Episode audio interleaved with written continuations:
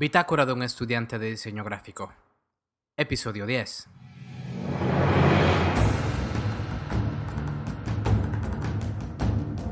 En el episodio anterior cubrimos los elementos cruciales al realizar un proyecto web para una pequeña empresa.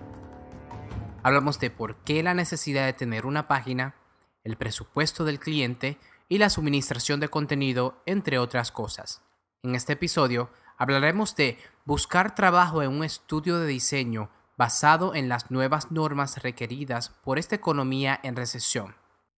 En esta etapa de la economía en recesión, encontrar trabajo como diseñador u otra disciplina creativa es una tarea difícil. Aunque publican muchas plazas y es evidente la necesidad de personal en nuestro campo, hay veces que te sientes ignorado por los empleadores y te preguntas ¿por qué? Tienes un buen portafolio, con buenas piezas, tu resumen es lo ideal para cualquier estudio de diseño, tienes una carta de referencia excelente, entonces, ¿cuál es el problema? Según mi búsqueda de empleo, me he dado cuenta que el método de evaluación de los empleadores ha cambiado. En una economía estable, un estudio de diseño dice, los proyectos han incrementado y estamos saturados con la gran cantidad de trabajo necesitamos más personal y emplean más personal. Pero en esta economía en recesión, la gran mayoría de empleadores han adquirido una nueva forma de evaluar nuevo personal. Y es ahí donde la gran mayoría de nosotros todavía no hemos podido ajustarnos. Desde hace seis meses acá, la gran mayoría de posiciones abiertas son posiciones de reemplazo, totalmente lo contrario a cuando tenemos buenos tiempos. Ahora, posiciones se abren por jubilaciones, transferencia, despido o porque voluntariamente dejan el puesto. Cuando esto pasa, el aspirante a esos puestos tiene que correr la milla extra y probar que tiene caña para sustituir y superar el trabajo de la persona anterior. Entonces, ¿cuál es la nueva norma?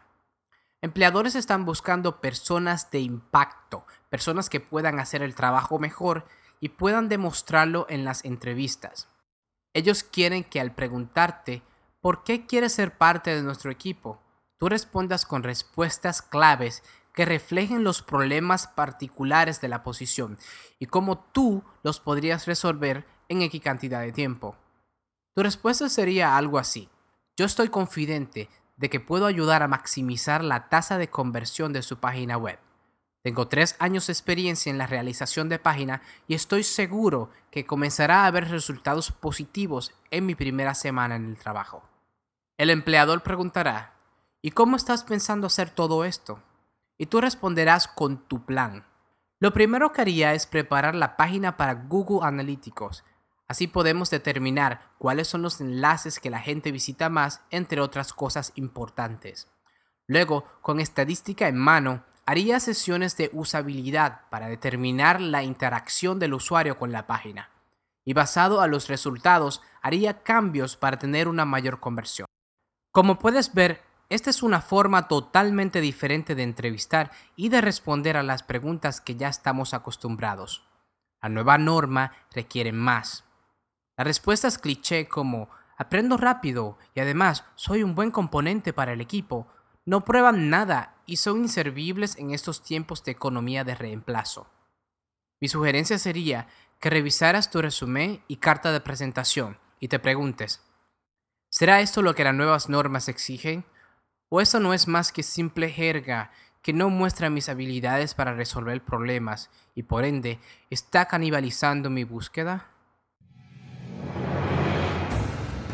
Es todo el tiempo que tenemos y es nuestro último capítulo de esta serie. Nuestra próxima serie estará basada en entrevistas a comunicadores visuales, ilustradores y personas que trabajan en el medio creativo. Como siempre, tendremos un tema central y nuestros invitados compartirán su historia con nosotros. Si tienes alguna sugerencia para hacer la bitácora mejor, por favor escribir sus sugerencias a bitácora.gustavoreña.com o pueden hacerse amigos del show en nuestro Facebook. Palabra clave, la bitácora. Luego, luego y que sigan siendo productivos.